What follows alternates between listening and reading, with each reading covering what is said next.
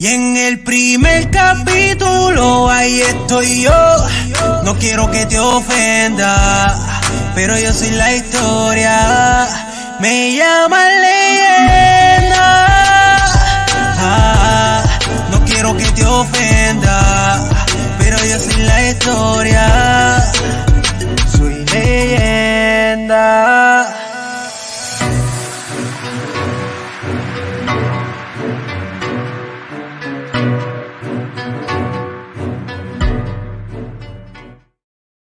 Saludos a todos y buenas noches. La canción Leyendas de la primera generación del rap es una de las aportaciones más importantes de los raperos puertorriqueños para nuestra cultura. Así que te invito a que la escuches en tu plataforma digital favorita y a visitar pirojm.com. Apoya esta plataforma, suscríbete a nuestro canal, activa las notificaciones y utiliza los servicios para promocionar tu música. Hoy vamos a hablar sobre la importancia de la originalidad en el rap latino. Y esta noche me acompañan nuevamente conocedores de la cultura como nuestro colega Don, Don, Don Fígaro del grupo D-Squad. Eh, Yalsi. espérate, espérate, Oh. espérate. Y también tengo con nosotros, regresando de su gira triunfal, ¿ok? Eh, a BK Rap. Saludos. Yeah. Saludos, My Yancy. brother. Wow. Saludos, Fígaro. Piro. Saludos, mi hermano. Eh, BK quiso sor- sorprendernos a todos, ¿ok? Si te diste cuenta, nadie sabía que él estaba ahí. ¿Está bien? Entonces, cuando- ahora cuando, cuando entramos, pues me doy cuenta que él está ahí porque básicamente estoy esperando eh, la introducción eh, eh, y ustedes saben. Eh, Don Fígaro, ¿cómo está, brother? Bueno, estamos bien. um, saludo a mi hermano Quiz, que siempre está conectado con nosotros, a Yeye, a Donny, saludo a Da Vinci y saludo a todo lo- toda la gente que se pasa en este, ya tú sabes, conectado con nosotros aquí en el doctorado urbano. D-Squad, no, Figaro, let's go, let's get it. D-Squad, brother, los primeros en sonar en la radio en Puerto Rico. Eh, Yalsi, ¿cómo estás, brother? Todo bien, mi hermano. Saludos, este Piro, saludos, eh, Kulji, sal- saludos, este Fígaro, que es la que hay. Sí, óyeme, Espérate, espérate, Cuyi, Cuyi, Cuyi, espérate, Cuyi espérate, Yo Cuyi, estoy en vivo aquí, yo no, estoy en vivo, Yo creía que había llegado, en vivo. yo creía que había llegado Kulji, Vicky, saludos. está en el corazón. Saludos, papito. Pero es que está en el corazón de Yalsi, es lo que pasa. Exacto, sí, vamos. No, tú sabes que Es que Cuyi ha estado difícil que- últimamente, Vicky, ha estado difícil, bueno, Cu- Cuyi ha estado Mira, difícil A últimamente. menos que Cuyi se esté disfrazando de, de BK Rap. eso es lo que, Ah, eso es lo que te iba a decir. Eh. Mira, no, mira, de verdad, Ah, no, no, es de BK, verdad, cuando, cuando dijiste, cuando dijiste el aplauso que llegó, yo mi mente se fue a, a Kulji, pero obviamente Sí, extraña, lo extraña. Que no, lo que pasa es que eh, a quien le gusta que lo reciban así es al gran GD. Ustedes saben cómo es él. ¿Está Sí, hace entrada Eh, triunfal Sí, no, él es- exacto. El tipo es así.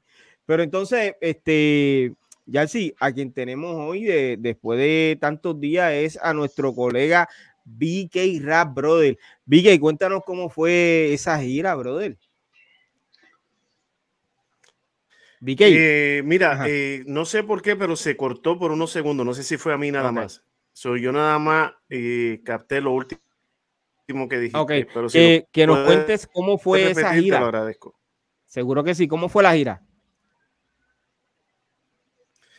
Pues mira, estuvimos, sí, estuvimos dos semanas en, en la Florida, tuvimos más o menos ocho eventos y fue bien bonito todo, brother. eh, pero lo más importante, lo más grande que me sucedió fue que fui sorprendido en casa de mi hermana con mi tía de Puerto Rico que había venido. Entonces, ver a mi Ajá. tía, pues fue, fue algo bien bonito porque mi tía eh, solamente es mayor que yo dos años, entonces es como si fuera una hermana más. Pero Yeah. eh, resulta que tuve que salir por unos minutos y cuando regresé me sorprendieron aún más todavía porque estaba mi mamá. Había venido de Puerto Rico. Eh, Wow, BK. Entonces, sí, sí, sí, fue algo bien bonito. Estuvieron ahí, este, eh, me cantaron para mis 50 años. o Para mí fue algo bien lindo, de verdad. La pasé bien. Qué lo chévere, que, men. lo que no había alegro, vivido lo, lo, lo viví ahora. Entonces, fue una experiencia bien grande. Lo demás estuvo tremendo y, los eventos y todo, pero eso en específico para mí fue lo más que me marcó. Wow. Eh, yo me alegro, brother, y te felicito por ese éxito que, tuviste en esa gira. Eh, Gracias. En algún momento dado, envíame. Adiós la gloria por eso. Seguro que sí, brother. Envíame eh, vídeos para poder publicar en las redes sociales que, claro que la gente que nos siguen pues, puedan ver lo que estuviste haciendo allá en, en. ¿Dónde fue que estuviste? Porque aquí yo dije que tú estuviste en un montón de países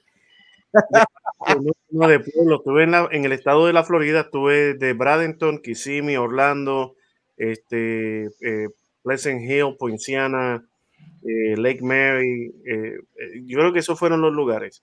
Pero en algunos de esos lugares, dos o tres eventos. Estuvo bien bonito todo, de verdad, la pasé bien. Fui con, con mis hijos, con mi, con mi esposa. y aparte, aparte de ponerle la, la cherry on top, pues tú sabes, nos fuimos para los parques un par de días. Tuvimos, fuimos a SeaWorld, fuimos a Disney, se la pasamos bien, bien bonito en familia. nos hacía falta, nos hacía falta. Fue trabajo, fue trabajo slash vacation. exacto, exacto, Un remix, un remix. Sí, no, y hace falta porque a veces uno trabaja, trabaja y, y, no, no, saca tiempo para eso. Y, y brother, la verdad que la pasé bien lindo. Ahí te das cuenta para qué que tú trabajas, ¿me entiendes? Ahí que te motiva más para seguir. Correcto. Sí, sí. Oye, hoy tenemos un invitado que al igual que eh, todos los que han pasado por este podcast, se ha destacado en la escena del hip hop. Yo quiero que recibamos con un fuerte aplauso a Tintero. Saludos, saludos. Saludos.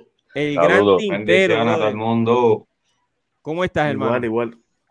Todo súper, hermano, todo súper. Yo me alegro que estés bien. confiado, como siempre. Y te, y te agradezco de corazón que hayas aceptado estar aquí con nosotros.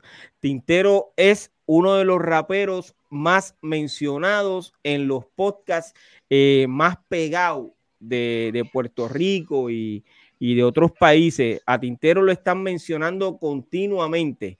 Eh, voy a mencionar una de ellas eh, en una entrevista que le hicieron a Cavalucci. Él le pregunta a la persona que lo está entrevistando, que es Mikey Backstage, le pregunta, ¿tú conoces a, Tintero?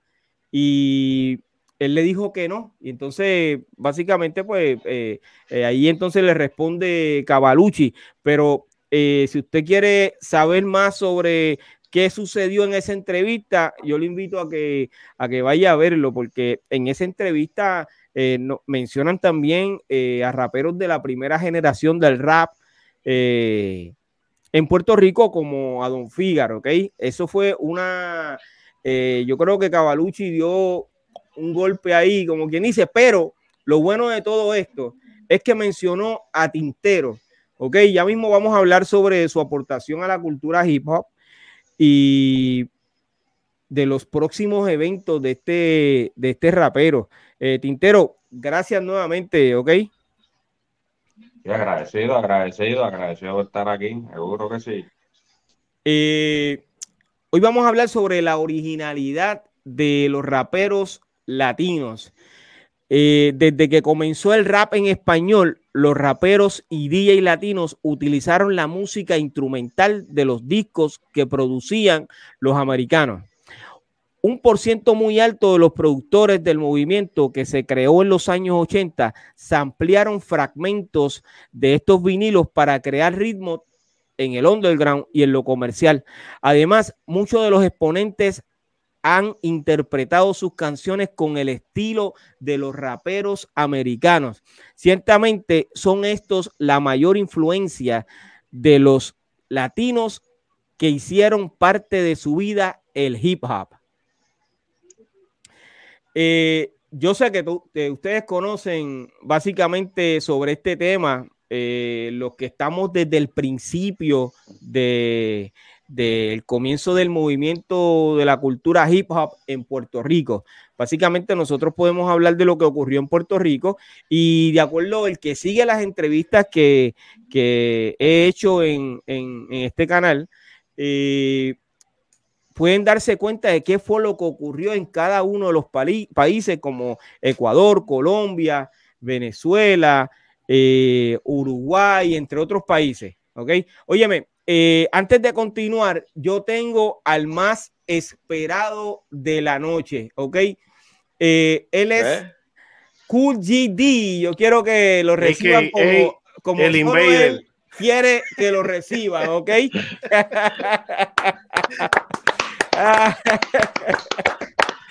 wow, brother. muchas gracias, buenas noches. Ahí lo tiene, ya, ahí lo tiene. Ya, ya, ya yo lo saludo, ya, ya yo lo saludé, no lo volverá. Hola, Vicky, ¿cómo estás? Primadito de Maguabo. Papi, mira, ¿y de quién tú estás disfrazado hoy, brother? Obvio. ¿Ah? Obvio, no, no, quiero saber porque yo no. Eh, ¿Quién es ese? ¿El Invader? Aparente y alegadamente. ¿Ah? Pero tiene ese mismo nombre. Sí, sí. Sí. Buenas noches. Saludos, Piro. Saludos, BK. Saludos, saludos Figi. Saludos, Yarsi. Bienvenido, Tintero. Respeto, maestro. Saludos. Saludos, brother. Estamos aquí.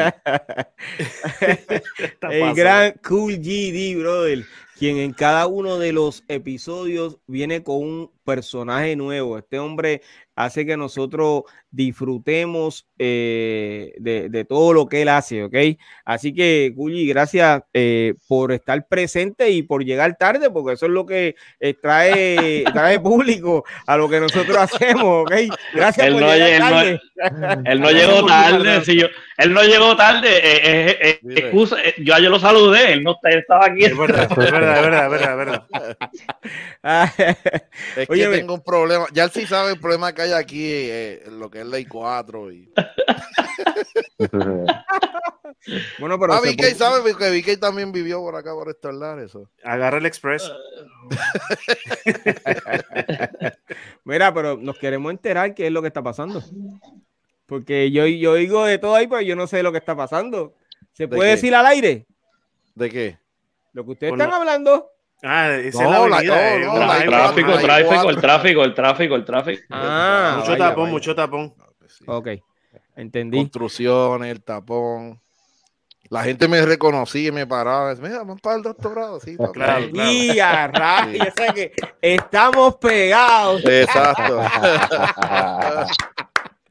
Una Wow, cosa que hace. Kulji es que Kulji donde quiera que va representa el doctorado. Eso Sí, de verdad brother. que es de admirar, siempre. Sí, Sí. en un episodio dije que él era mi influencer favorito porque él promociona lo que nosotros hacemos. eh, y Hoy, hoy agradecido estoy de eso, promocionando también mi, mi, mi marca. Ok, esa es la marca de Kulji. Oye, Kulji, antes de que continuemos, brother, porque eh, ¿cuándo es que tú vas a estar aquí en Puerto Rico? Háblame de, ese, Eh, de ese evento. Sí, ¿puedo quitarme esto? Seguro. No, ¡Atángala! no, Pero no. va- mira, ¿te la vas a quitar al aire o te vas fuera del aire? No, no, tranquilo, déjame entonces dar el anuncio. 27 de octubre, eso va a ser allá en Naguabo, eh, frente al Motel Linda Vista. El sitio se llama Rústico 31 y allí vamos a estar montándola. Oye, y como he dicho, yo no me presento lo que es, por lo menos mi pueblo, hacen, wow, años, pero de años de años. Así que la última vez que estuve fue para, para una reunión de mi clase graduanda pero esta vez va a ser este entrada gratis para todo el público. Allí vamos a estar, ya tú sabes, montándola bien chévere. Wow. Eh, así que eh, los esperamos. a Kulji, ¿cuándo va a ser eso, Kulji? evento, brother. Ve- 27 de, de octubre, un viernes. Wow. Pues Entrada mira, yo voy a estar allá el 29 Eh, ¿En dónde? En Bayamón. Tú, Ah, vienes pues a está, Puerto mira. Rico, brother. Yo estoy allá en Bayamón en una presentación allá, sí. Pero entonces, ¿por qué no vienes eh, días antes? Bueno, eso nos ponemos de acuerdo. No, no, sí, voy a ir días antes, claro Ah, que sí. Sí, Sí, sí, porque sí. entonces. eh, Hay muchas cosas que se pueden hacer. Seguro que sí. Pues mira, eh, lo Ahora vamos a hablar eso fuera del aire. Eh, está bien. Pues mira, ok, volviendo al tema. eh, ¿Cuál fue la razón para que esto comenzara de esta forma? eh, fue la falta de creatividad, la falta de, dinero o la falta de conocimiento de los que comenzaron en el movimiento en la época de los años 80. ¿Por qué? La razón por la que tuvieron que eh, imitar, por así decirlo, eh, o copiar los estilos y los ritmos de los americanos. Eh, Yalsi, dame tu opinión. Bueno, yo, yo entiendo que es una mezcla de todo eso a la vez, excepto la parte del dinero, porque de verdad para hip hop tú no necesitas dinero. Eso nació de la calle para la calle y sin nada.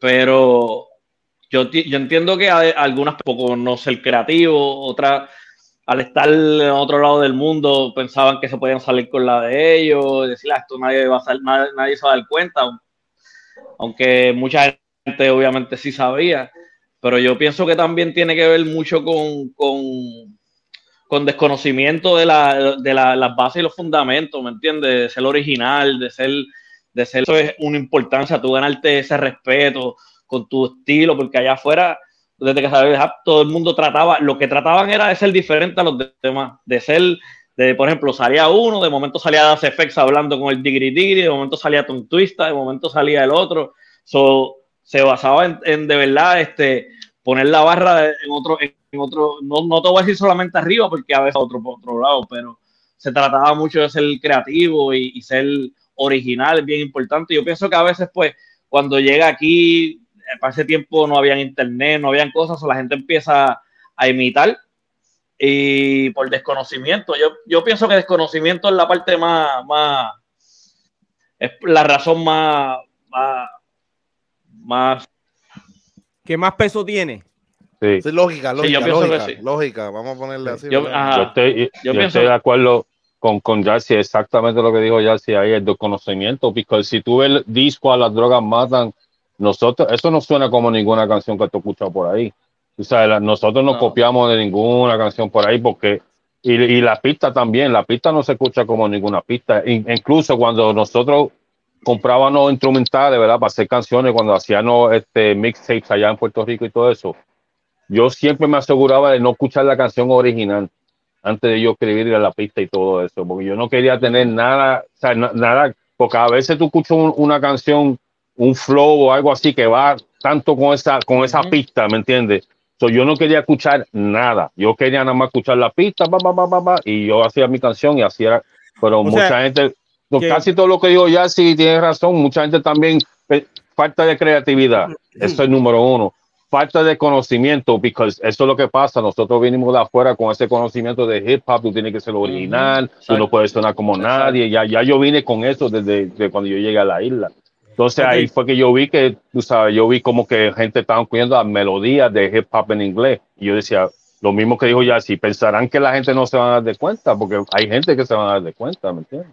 No, fíjate, Pero- eh, tú estás queriendo decir que eh, básicamente eh, tú nunca utilizaste ningún estilo eh, de, de los americanos, tú creaste tu propio estilo, que es el que tienes hasta el día de hoy, tu esencia. Exacto, exacto. Eh, y entonces, si la- eh, todo el que escuche eh, tu legado, eh, las producciones donde saliste y todo eso, eh, puede decir, puede confirmar que tú nunca utilizaste ningún estilo eh, de los americanos. Ok, pero entonces, ¿algún ritmo de los americanos? Eh, ¿Te presentaste en algún show con alguna pista instrumental de, de- de un Sí, rapero con- americano? con un montón, pero que te vuelvo y te digo, incluso la, la- el video que yo subí cuando cantamos Las Drogas Matan, que fue en el 2006, algo así, todas las pistas, si tú las escuchas, son pistas de, de hip hop.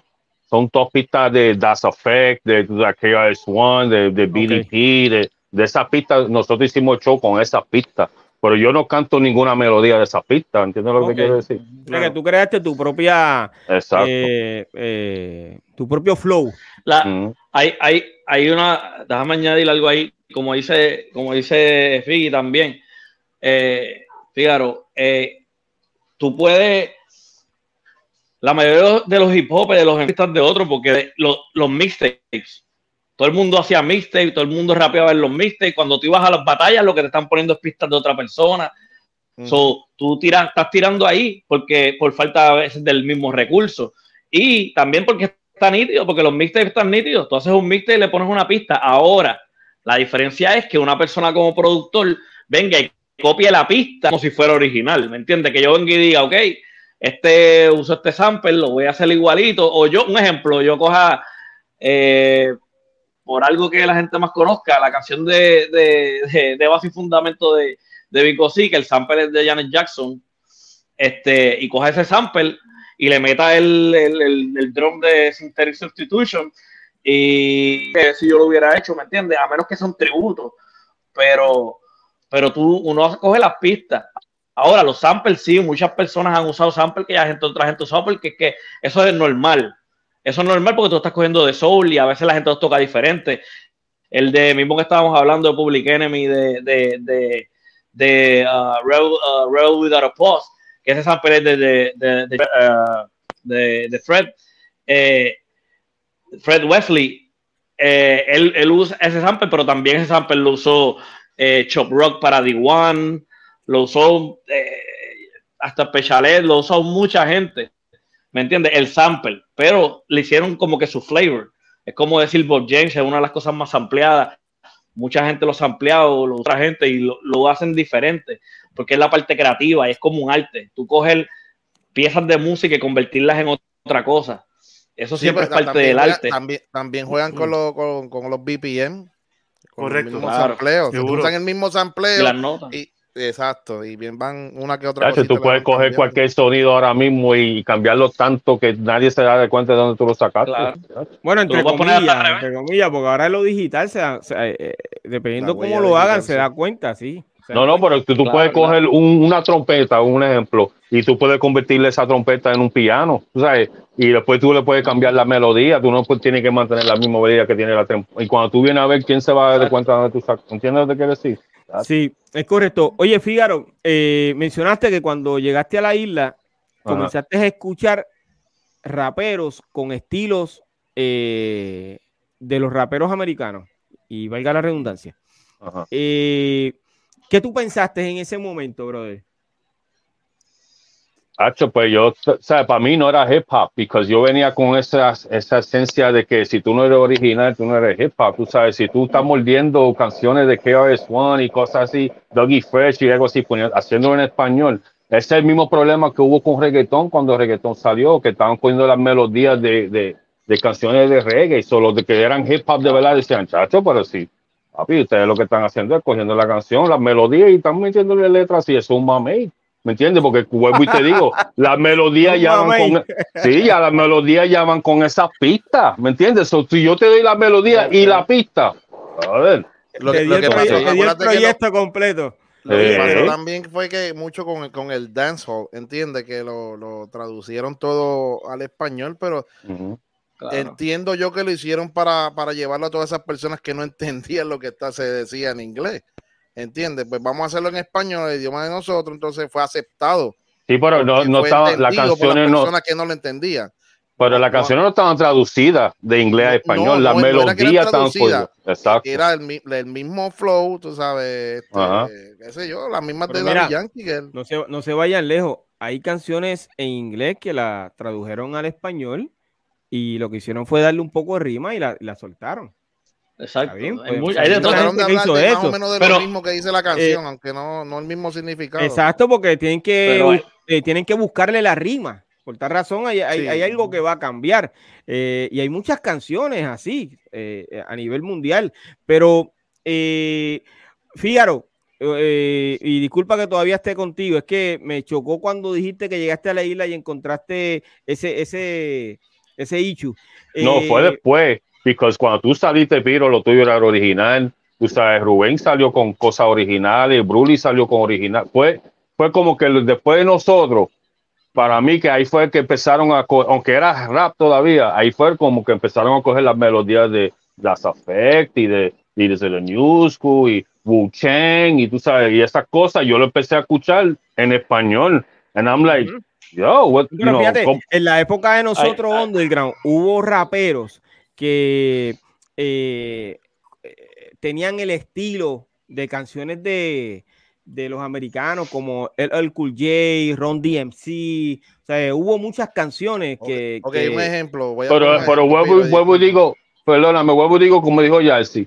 Yarsi dijo ahorita que todo el mundo quería sonar diferente. Si yo sonara como LLQJ, papi, yo tengo que cambiar mi estilo. Yo no puedo salir, aunque es mi estilo, porque así yo sueno, pero yo no lo puedo hacer eso, sí, porque la gente automáticamente va a decir, mira, este te suena como LLQJ. se dan cuenta. So, automáticamente, como dijo ya, si salió este con dignidad, Das Effect y este salió con otro estilo y todo el mundo estaba en su flow único, ¿entiendes? Nadie estaba tratando de sonar como nadie, brother. Y si tú sonabas como alguien, tú tenías que hacer algo para cambiar, para no sonar como esa persona. Eso es así. Eh, BK Rap. Bueno, eh, en el caso mío, eh, por supuesto, hablando de los 80, nosotros por falta de recursos utilizábamos pues eh, lo que había en el cajón del DJ. Entonces, ¿qué hacíamos? Buscábamos las instrumentales. La mayoría de esas instrumentales no eran de hip hop, lo que tenía mi DJ. Era de Stevie B, de, de cosas así que, que Freestyle. no, sí, de freestyle, que na- nada que ver con, con lo que después yo vine a conocer que era hip hop.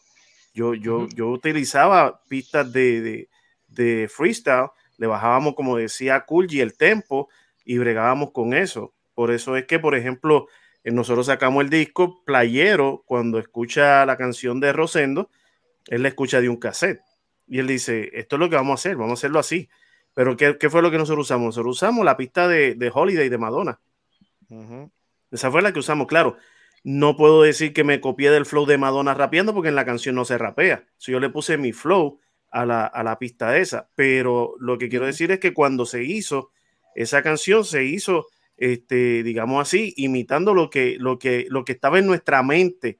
Porque honestamente, de donde yo vengo, del caserío donde yo vengo, de Monteatillo, este, yo no, yo no sabía ni dónde quedaba el aeropuerto, o sea, sí sabía, pero quiero decir yo que, que no tenía la influencia de hip hop eh, eh, allí todavía, no había llegado.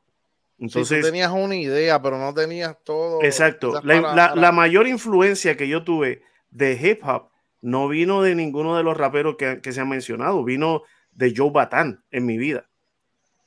Joe Batán Joe para mí fue eh, la influencia de lo que era un hip hop. Rap, rap yo o bat- clap. Rap, rap o clap. Cuando yo escuché eso, yo dije, wow, eso está brutal, eso es lo que yo quiero hacer. Eh, Que inclusive después yo lo que hice fue la canción mía J-Time, por, por causa de que, de que veni- venimos de una, de una eh, digamos así, de una cultura de sampling, pues yo sampleé esa para la canción de J-Time. Y, y, y, esa canción le, le puse otra batería debajo, qué sé yo qué, un, o sea, un montón de cosas, de cambios y de sampling, pero, pero fue lo que, lo que utilicé eso- porque fue lo que influ- flu- influyó en mí.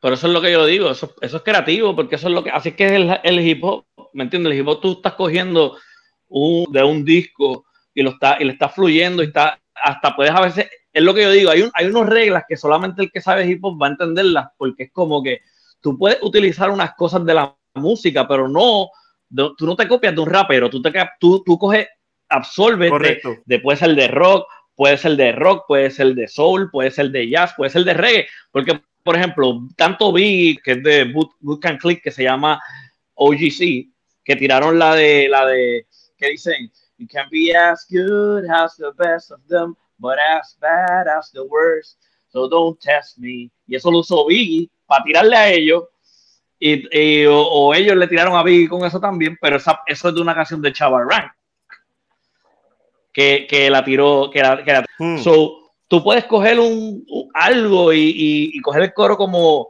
como, como por, por coger una canción de salsa y, y usar el coro, pero en una forma sarcástica para Mm. tirar, para tirar, para tirar hip hop, Claro. porque eso es parte creativo también. ¿sabes? Ujú. Eh, tan- eh, ¿sabes? Cuando sale, tú estás usando una, una voz, tú a veces vienes y usas eh, y eso siempre se ha usado. Tú sabes, Claro, yo, yo cuando usé le metían Jay R&B. Monet, yo usé el bajo de, de Jay Monet, este, usé los Bee Gees, usé Celebration, usé o sea, The Cool and the Gang, usé elementos que habían influido en mí para yo hacer mi hip hop. Pero acuérdate, mira. Eh, No, y, por, aquí- y, por, y por ejemplo, no, no, no habla. Kulji, tú hablas primero, porque yo no, no No, no, no, pero- ¿Viste con Gucci te miro? ¿Viste cómo te miro? Pues mira, como que este, yo- lo- este que quiero es otra vez.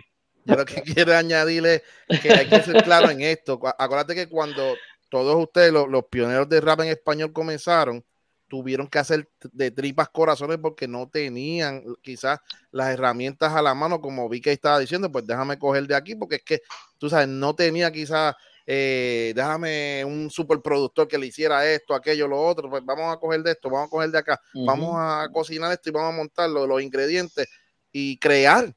Y eso Claro. fue lo que, lo, que, lo que pegaron a hacer. O sea, crear de lo que tenían, porque quizás no Entonces, tenían ahora mismo con facilidades lo que que tienen Por ahora. eso- todos tenían. Por eso, pero lo que, esa- pero lo que está mal, en mi opinión, como hip hop, como dice Fígaro, que, que tú tienes que ser original y venir con, con tu estilo cosas. Lo que está mal es que tú vengas y pongas una del Cool J o pongas una ronda de sí, la, la- la- eh, usa el mismo flow, porque entonces tú no estás siendo creativo, porque tú no tienes la capacidad de tú crear un coro que sea pegajoso o crear unas barras que, se, que tengas un flow que la gente puede decir, diablo, que flow brutal no tiene, flow brutal porque es copiado. Como cuando ahorita Fígaro pues dijo, viste, por ejemplo, y con respeto a Rubén, ¿verdad? Porque lo respeto, no tengo nada, pero para ese tiempo sí había gente como que era copiada, porque por ejemplo Rubén DJ usó del Cool J la de I need, I need love y la Ah, hizo Necesito sí. amor. Yo iba, yo iba a Sí. ese Pues yo, yo me ya. refiero, yo me refiero a las primeras canciones, o sea, la escuela, Sí, sí, sí. el aborto, las drogas Claro, Sí, pero, matan, pero esa, esa, es la esa- receta esa final. canción, esa Ya después de canción, eso, tú tienes-. Sí, sí. Mira, repite, Kulji, que hablaste encima de. E, Esa canción, no, mal- mala mía, esa canción él la tiró en su cassette, donde estaba la escuela y todo eso, la de Necesito Amor. So, yo también iba a poner ese ejemplo, Yarsi lo tiró, pero yo lo tenía ya en mente también. Sí. De, de, Yarsi, eh, te, te leí la mente. So, Rubén, so, Eh, Rubén fue Mira, aún empezó. así. No, no, no. Aún así. Tú me testeaste yo lo dije principio- primero. O sea, que ustedes se pasan hablando eh, por WhatsApp. Di esto, yo él, me, él, él me, él, me, ajá, él me dice, di esto y ajá. Es un grupo privado. Ahorita, ahorita él me dijo, me di ahorita él me dijo, mira, di cuenta. saluda, Grupo saluda. Florida. Ahorita me dijo, saluda y dile que soy yo. Y yo, Mira, eh, al principio, básicamente, los DJs que estaban en esa época, que no tenían equipo, eh, me refiero a una drum machine, eh, entre otras cosas, algún synthesizer, que era lo que se usaba en aquella época para, para tocar en vivo, en una cuatro canales. En aquel momento no habían ni... habían cuatro canales, las pequeñitas aquellas Tascam. Sí, de Eh, cassette, con cassette. Eso, fue después, eso salió Eso fue después. después. No, no, no, Eso no, fue no, después. no, no. An- Cuando No, nosotros salimos, cuando yo salí no 80 había eso. Bueno, sí, mano, en el año 1987, cuando Uf, grabé con. DJ Yeri, DJ Yeri ya tenía una maquinita, Sí. eh, cuatro canales, tenía que una, ahí yo tenía una. hicimos, Yo iba a Downtown. Records, yo iba a Downtown Records, que yo creo que estaba DJ K. Kermit, yo creo que estaba ahí. Yeah. Kemet. Y, él- y él me ponía los instrumentales y yo, pam, pam, ponme otra, ponme otra, ponme otra. pa- Esa me la llevo, ponme otra, ponme otra. Ah, estas discos. No, no me ponga los vocales, solamente los instrumentales quiero escuchar. Claro, pa, pa, pa, claro. y así que yo hacía. Pero entonces, eh, para poder hacer eh, temas en el underground, todos, todos los DJs de aquella época se ampliaron discos, fragmentos de discos de Estados Unidos para poder hacer eh, su creación como Ahora tal y también, que Piro, el rapero llegara, eh, eh, eh, ¿cómo es? Eh, grabara su tema. Eso ocurrió con todos los DJs. En, en ese año 86, 85, 87, que yo recuerde, y eso es, es, eso es lo que o- ahora mismo no recuerdo si hubo alguien que no hiciera eso en esa época. En ¿Quién el hiciera qué? Que no, que no se ampliara. En Sí, el pero acuérdate que 87, hubo un tiempo, hubo un tiempo que también, no, como, te- como había mencionado, no tenían la- la- la- la- las facilidades o lo que sea. ¿Cuántos no usaron quizás un pianito de esos Casio, de esos baratitos? Eso Brother, yo tuve el Casio ese que tenía los Sí, cuatro y amarillos. y hacía- ese Que mismo, pa, pa, pa, sí. pa, pa. y entonces venían tum, Ahí, ahí el, ahí el problema es, ahí el problema tum, es que si tú eres, un beat. hay el problema es que si tú eres un, un beatmaker, consideras un productor, tú tienes que hacer tu beat. No importa si samplas de soul, pero de hip hop no puedes copiarte y hacerlo.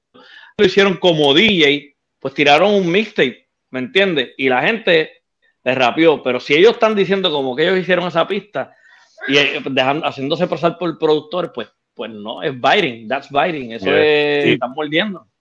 Y los no, mixtapes, en los mixtape mi- era más fácil hacer un mixtape porque se usaba cualquier pista y dale, Sí, eh, por ahí exacto, porque el mixtape no era para venderse No tenía- comercialmente. sí, no el mixtape era para cabeza, por acá. este, así como así fue que empezó los mixtapes.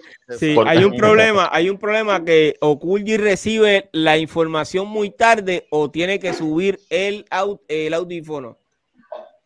Kulji, ¿Qué? ves, recibe muy tarde, sí, está bien. Es eso, está recibiendo la información tarde, Kulji.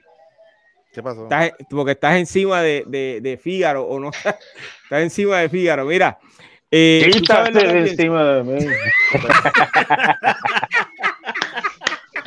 ¡Chapa allá! Echa para allá, muchacho. ¿Qué, qué qué hago entonces? No ¿Me te salgo y me voy para poder. No, señor, te queda ahí. Lleg- Llegaste tarde y ya te vas ahí. No, no, no, no, no. no. Me voy para el chat entonces, me salgo. No, quédate tranquilo, Ah, chico. Sí, Lo que, lo que no puede, lo que no puede estar encima del Fígaro. sí, lo que tienes, quítate de encima de mí lo que tienes que hacer. Quédate sentado en tu silla, chico.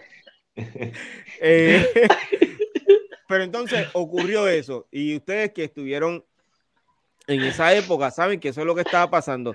Pero allá ya, ya había una máquina, cuatro canales de cassette, pero también habían la, la famosa reel to reel, que eran de dos to canales. reel, No sé si ustedes seguro. recuerdan eso. Seguro. De la tuve una. cinta pequeña.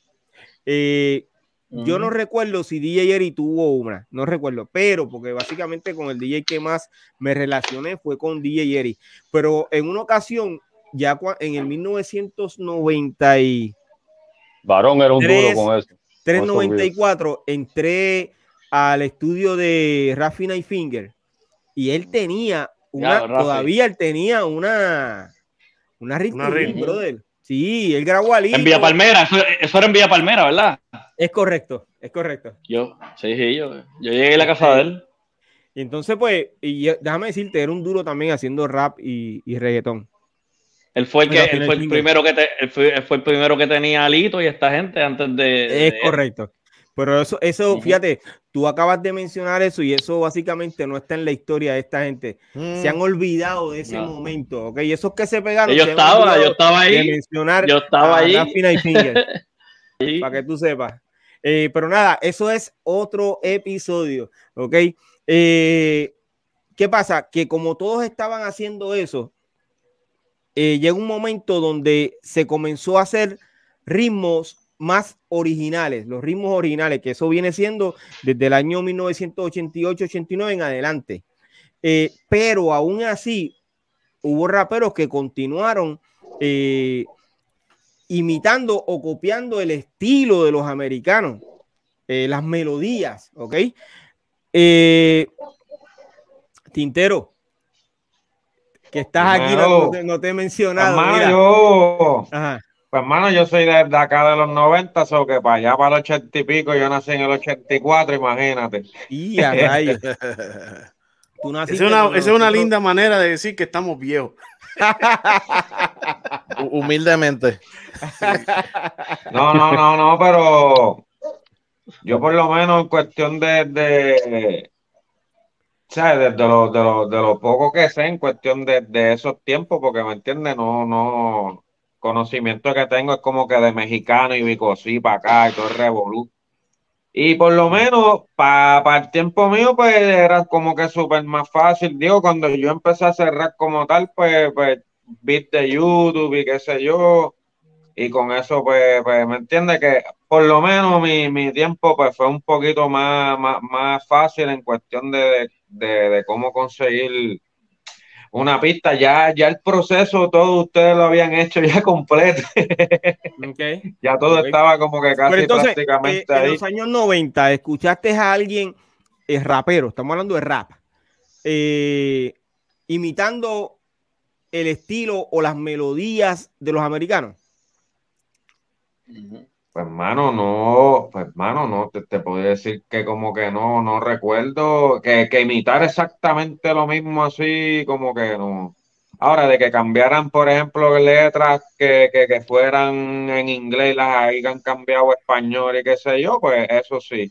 Pero, Pero, pero, mano, no, no te podía decir así como que uno específico, un tema o algo Pero con el mismo, con el mismo flow, con el que hayan que dejado el mismo flow, ¿eso sí o no?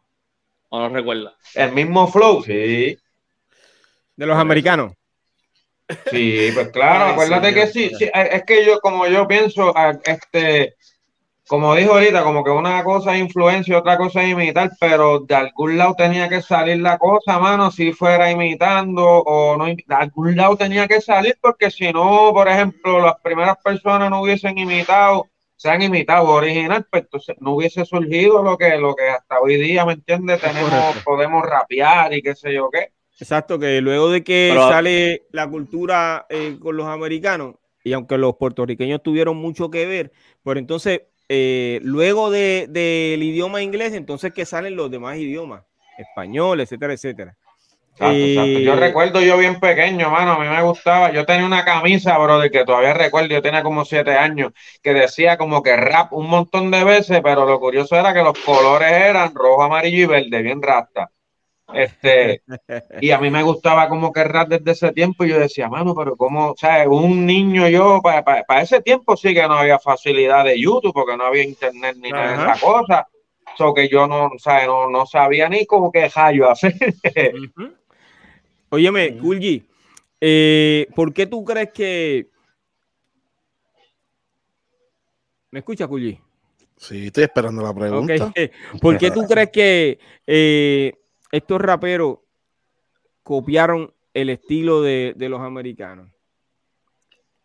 Es, bueno, falta de creatividad, tú sabes. Eh, aún teniendo ya pistas eh, eh, originales, entre comillas, porque... Sí, o se volvieron tan y tan fanáticos que quisieron imitar, pero en nuestro idioma. Claro. Pues imitación, entonces.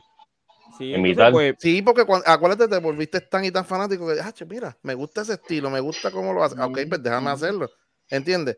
Porque acuérdate, eh, nosotros estamos llevándole las canciones a, la gente pues de nosotros, pero maybe ninguno de esas, de, esas personas escuchaba lo mismo que nosotros escuchábamos en inglés. Que ni sabían, no las conocían. Entonces, muchos pudieron en ese momento engañar a las personas que, mira, creé, este tema, pero yo no sabían de dónde salió originalmente. Porque la gran mayoría, óyeme, la gran mayoría eh, de los puertorriqueños en aquella época, pues no sabían de dónde salían los temas. Eh, porque llegó un momento donde, donde ya la gente deja de escuchar el, el, rap en inglés que sonaban tanto en la radio y comienza el rap en español. No sé si ustedes recuerdan eso comenzaron a sonar más, más, rap en español, pero y me refiero a, al final de los, del año, de los años 80, el principio de los años 90, porque ya después pues entonces comienza lo que hoy se conoce como reggaetón. Pero, eh, BK, y discúlpame, sí ¿por qué tú crees que, que continuaron imitando el flow de, de los americanos, BK? Bueno, porque eh, la realidad es que había una, digo, de mi punto de vista, había un poder económico que hacía que esas canciones pegaran en, las, americanas, pegaran en nuestras radios. Entonces la gente tenía ya ese ritmo, tenía ese flow, tenía esa melodía. Ya lo tenía. Era, era, más fácil, pienso yo, para alguna gente decir, ¿sabes qué? La voy a tirar este, ahora eh, en, español. Y aunque muchas de esas traducciones no tenía que ver nada con lo que decía la otra, pero la melodía se quedaba igual. Eso es así. Ya sí, ¿tenías algo que, añadir?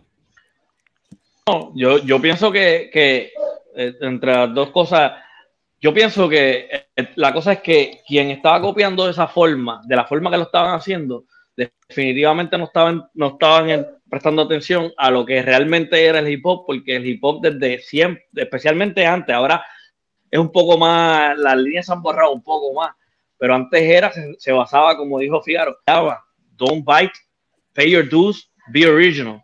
Una de las cosas es que, que de lo que dijo eh, Vika, y es cierto también, porque por ejemplo, yo, creo que conté un, episodios anteriores, yo una vez, con uno de los grupos que yo tenía era Loisa Foundation, que éramos parte, y yo llevé disco, este, fuimos a Prime, y Prime nos, quería sacar en una producción. Les gustó el demo, que era original todo, beats originales, rimas originales, y vienen y nos dicen, ah, no, me encanta lo que ustedes hacen, que los queremos un proyecto, pero tienen que coger estas canciones del Cool J y, y, y cantarlas y traducirlas y cantarlas en español. Y yo dije, no.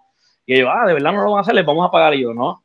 Yo dije, no, porque yo sí me crecí con, la, con las oh, ¿me entiendes? Si yo entendía que ya, si yo hacía esto, ya básicamente tenía que, que, que, dejar de hacer lo otro porque era, era como que, era como, como, para mí, era como un sacrilegio, ¿me entiendes? Cuando uno llevaba el hip hop como una cultura, como una religión. Y ellos querían que nosotros hiciéramos las canciones en el país. Mira, sí, así mismo, no. perdóname, Yalsi, ¿dónde tú te criaste, Yalsi? Bueno, yo nací en Ponce, pero me crié en Bayamón, Guaynabo, eh, parte en Loíza y Río Piedra. Ah, y, Ponce y Peñuela y Guánica, pero después de eso fue cuando más chamaquito. Después, pues me mudé para Bayamón, Río Piedra, estaba en Loíza y era un grupo que se llama Loíza Foundation también. Estaba en Foncador, antes de lo que era Vanguardia. Es que tú estabas bien enfocado en lo que era, en lo que era la, la cultura hip hop. Lo que pasa es que yo tenía un amigo quien a mí me hace el ritmo, era un DJ de, de, afuera, el Bronx allá también, que se llama DJ Quest, y él tía mixtapes, y él siempre me los enviaba por correo. So, ya yo tenía música de hip hop ahí, este, de lo que. Y también, como dijo Fígaro, como dijo Fígaro, el que era fanático, íbamos a. a, a, Downtown Records a Downtown Records y allí conseguíamos cuánto mixtape había, especialmente los de Tony Touch, pero el que sabía, tú venías y buscabas, ¿tú te acuerdas de esto, este Figaro? Eh, ah, era eh, Beat Kings, era, era Beat Kings, eh, eh, Tape Kings. Y tú cogías y, tenían un catálogo que te llegaba por correo y tú pagas andas a buscar mixtapes de, de, tanto oh, de SNS, SNS, Craig G. No, parece que para ese tiempo yo viajaba mucho. yo, yo viajaba mucho, yo siempre, yo siempre llegaba con todos los cassettes y tú sabes que tardaban como tres meses para esa música llegar acá, bro. No había internet, no había nada de esas cosas. Pero eh, mira, Mister de Cash, Money, cuánta cosa. So, uno estaba ahí bien, bien metido porque se lo, uno se lo vivía, compraba revistas, trataba de conseguir revistas porque no llegaban ahí, pero mandaba a buscar las revistas, tanto las de Source como las de Rap Sheets todo eso y tú mirabas los estilos, mirabas la ropa. So uno, uno, uno de verdad se, tú sabes, se nutría porque es que cuando tú te, exacto, cuando te gusta algo y te apasiona, tú, tú, tú tienes que, tú, tú, aprendes. Si tú eres, si tú vas a cocinar y tú quieres, tu, tu sueño es tener un restaurante, tú tienes que aprender las recetas, cuánto echarle de esto, cuánto de lo otro, qué es lo que está el plato, qué, qué va con qué y qué no va con qué. Tú no puedes mezclar este, lo dulce para que, con para que no se, y para que no se te olvide, tienes que escribirlo, ¿viste? Pero entonces intenta, como quieres tu propia receta, intenta no copiarte de, de los americanos. que eh, nosotros, nosotros lo hacíamos con pasión. Cuando hoy en día ven, ven, el dinero y lo hacen por el dinero. No, pero eso es lo que falta, el toque especial. Eh, Yalsi, perdóname. ¿Qué raperos, si podemos mencionar algunos, eh, son una copia fiel y exacta de, los raperos americanos. Si puedes mencionarlo, si no puedes mencionarlo, no menciones a ninguno, no hay problema. Eh, no, no, quiero, no quiero ponerme ahí a, a zumbarla así. no quieres entrar en el fuego, no hay problema. no, no, viste, yo ahí, te puedo decir que muchas, a veces venían y mezclaban unas originales con otras, o te tiraban unas letras rapeando. Tú sabes, había muchas así, porque, viste, habían demasiadas lamentablemente. Había, había un montón. Tú sabes, la cosa es que yo la captaba. Desde, desde, desde, con respeto a todos y con respeto, pero el, mismo Keep el Post eran los que tenían la de la de las effects en, español, que decía lleno de eh, efectos. Llena de efectos, en vez de The One Effects, son live effects. Y decía llena de efectos, es lo mismo, igual con respeto porque lo conozco también, pero Eddie eh, Eddie es el que es, eso era M-A-T-H-O-D, La otra que la otra, la otra que tiraba era la de hey tú, menéate, menéate tú, eso era es la de Last Move, The Real and Got Nothing to Prove, Last Move, so So, la realidad es que muchas de las personas que. Eh, Eso es lo que te quiero decir. Yo he escuchado tanto y tanto y tanto, mano. Eh, Cuando yo escuchaba esa música, yo rápido, ah, Push ah, That's a fact, ah, Better Man. ¿Me entiendes? Como que rápido yo lo captaba. sabíamos y conocíamos la música. pero para el público que no escuchaba la música en inglés, todo eso era nuevo. Eso Sí. es lo que yo estaba diciendo. Y, y ahorita. con todo y eso, fíjate, la pusieron en Japón aquí. La pegaron. claro. Ellos pegaron. Eh, Yo creo que Piro y yo Mira, eh, otro ejemplo de Me- Memo y Vale con cuando Wu-Tang Sí. Clan le Hicieron Sí, lo de cuando, Sí. cogieron el café y lo tiraron. Mira, yo creo que Piro y yo vivíamos al- cerca de una planta nuclear o algo así, porque la memoria de nosotros no está así, Piro.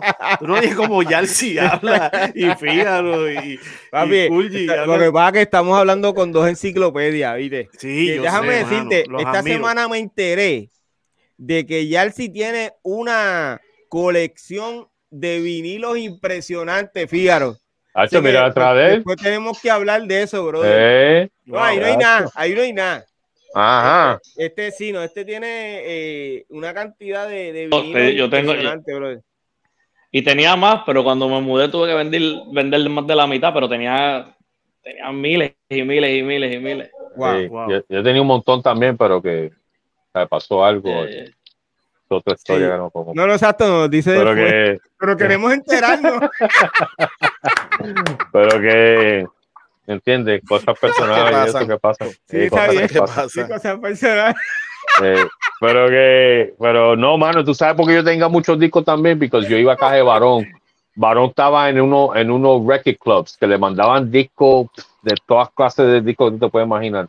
Que Y él nada más cogía, eh, él nada más cogía los discos que él conocía, ¿me entiendes? Y habían miles de discos ahí que él me decía, mira, mira a ver, y yo me ponía a mirar todos los discos ahí va, y todo lo que yo sabía que era de una compañía de rap, aunque yo no conocía el, el artista ni nada, o sea, ya yo sabía las compañías, yo, ah, esta me la llevo, ah, esta me la llevo, ah, así, así yo encontré un montón de discos, brother, un montón de discos. Y yo tengo uno ahí de Soren Pepper, antes que ya se llamaran Soren Pepper, Wow. un disco ahí.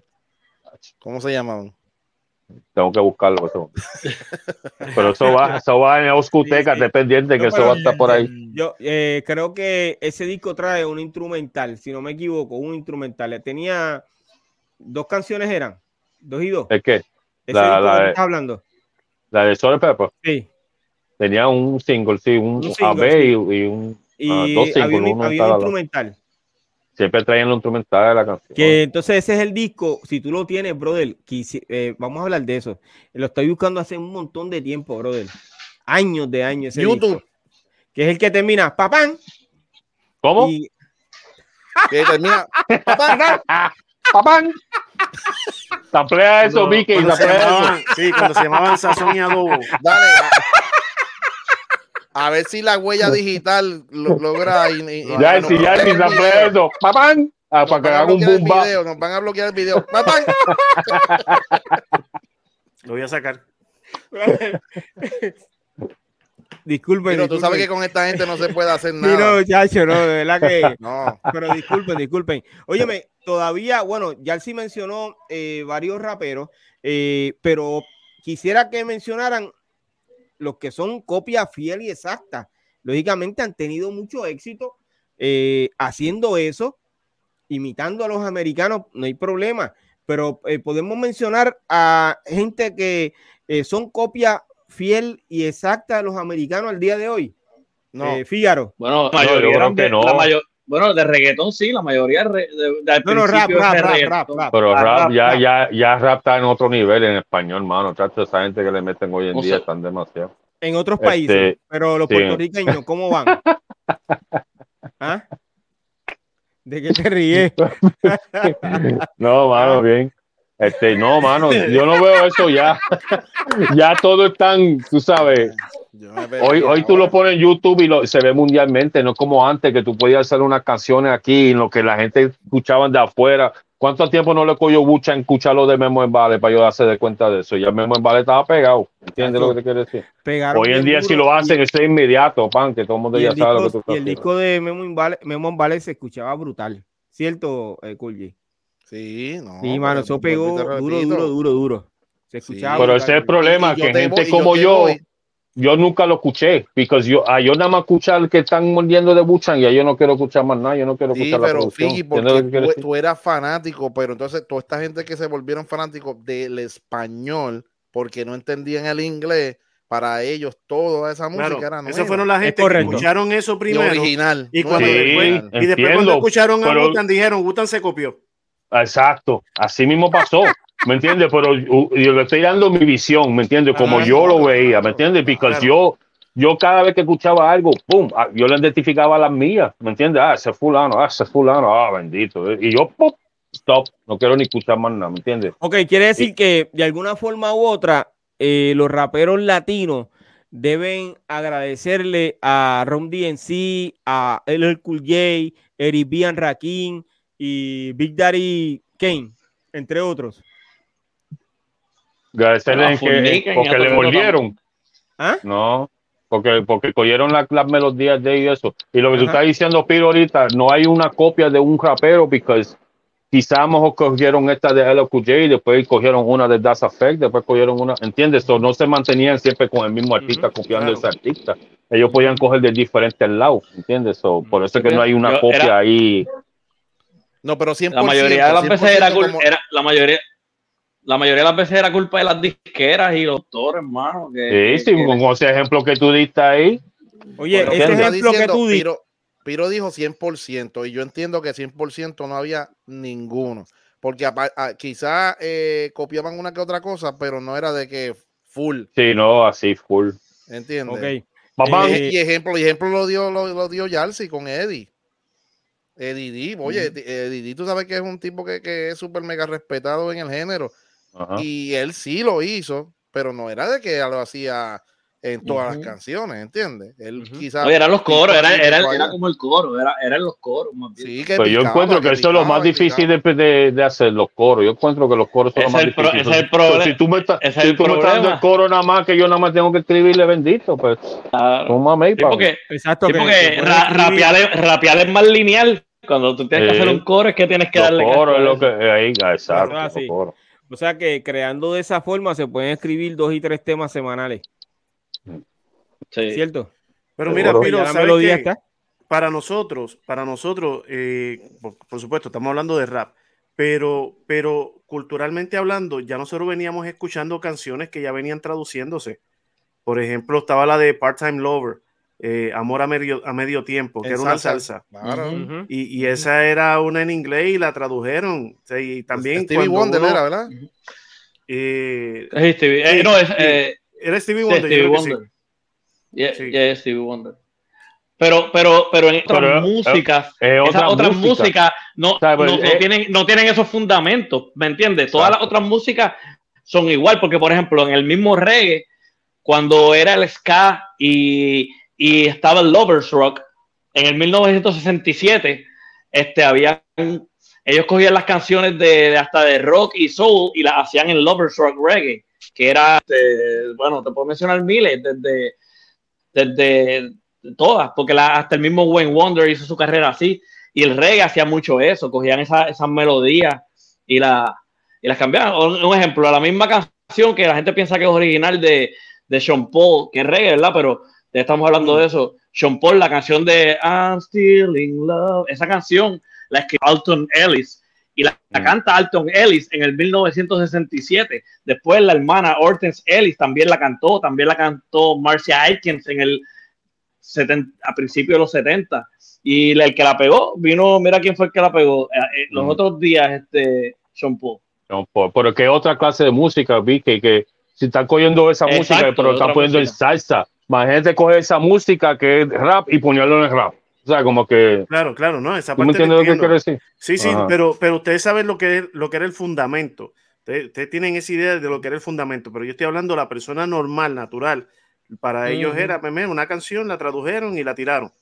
No, y lo que tú pero dijiste. Para los que sabían y Lo que tenían pasa ese es- fundamento, perdóname. jamás lo harían. Sí, lo- pero eh, estuve leyendo hace mucho tiempo que esas traducciones, pues básicamente tú, el que la traduce y hace una, eh, hace la canción, pero le da la melodía, etcétera, etcétera, en el idioma, si está en inglés, la hace en español, recibe regalías por eso. Se recibe su por Claro. ciento de regalías. Independientemente, hay una forma dentro de los sheet que te ayudan a eso, a que tú eh, recibas la regalía por el trabajo que hiciste de la traducción, etcétera, etcétera. Y si la graban y la pegan, pues eh, hoy día eso es así.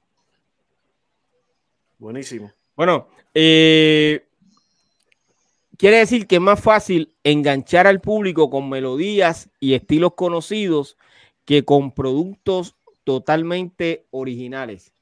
¿Es correcto? Depende. Depende, depende. Sí. Hay cosas originales Sí, que si se eres- pegan si eres- demasiado. Si tú eres, si eres creativo y eres bueno, la vas a pegar igual. Mm. Pero si no, como dijo, como dijo Fígaro, lo difícil es escribir un coro. Si tú sabes escribir un coro bien, pues la tienes fácil porque no, te- no necesita, no te copia y, lo, y- y especialmente ahora, digo hip hop, no raperos ni digo reggaetón, digo la gente de hip hop, Tintero, todos los demás, todos hacen sus coros, todos hacen sus letras, nadie se copia. nadie se copia.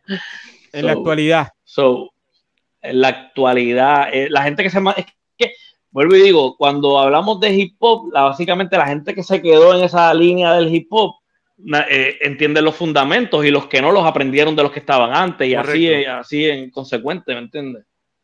Y aparte, la gente recibió una educación en todo ese tiempo. Claro. Se fue educando, se fue puliendo, se fue animando.